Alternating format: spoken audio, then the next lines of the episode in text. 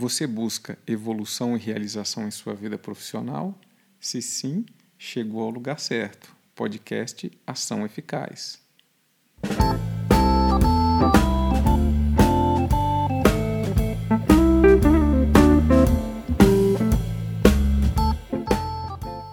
Olá, seja muito bem-vinda, seja muito bem-vindo ao podcast Ação Eficaz.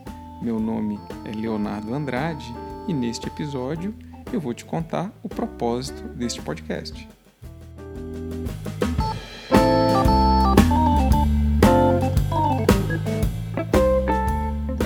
Este podcast é dedicado a profissionais e empreendedores que buscam evoluir e se realizar em suas vidas profissionais.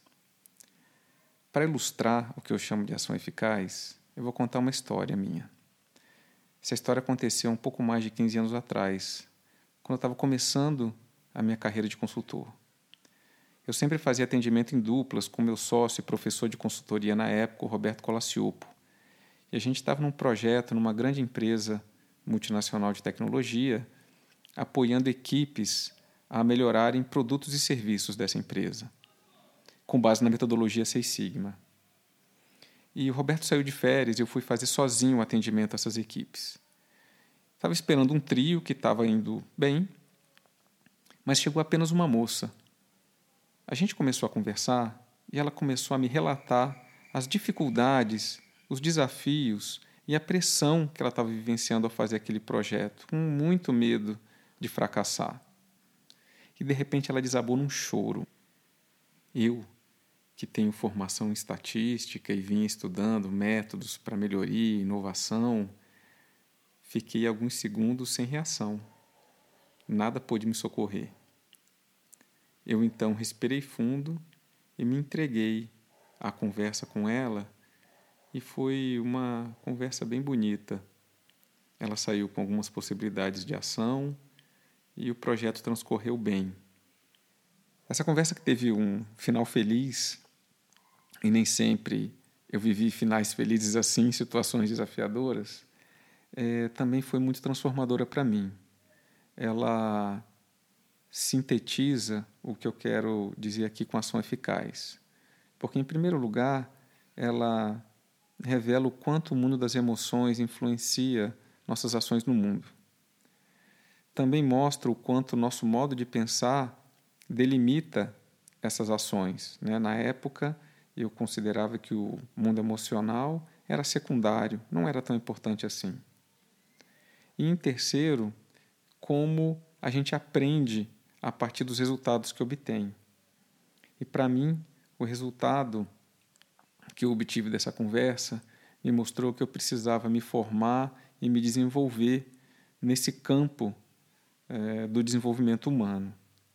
Eu comecei a buscar então formação na área de psicologia, fiz algumas formações livres em psicoterapia, fiz uma formação em coaching ontológico e comecei a estudar por conta própria liderança, cultura organizacional em diversas abordagens e passou a ser um grande campo de interesse para mim.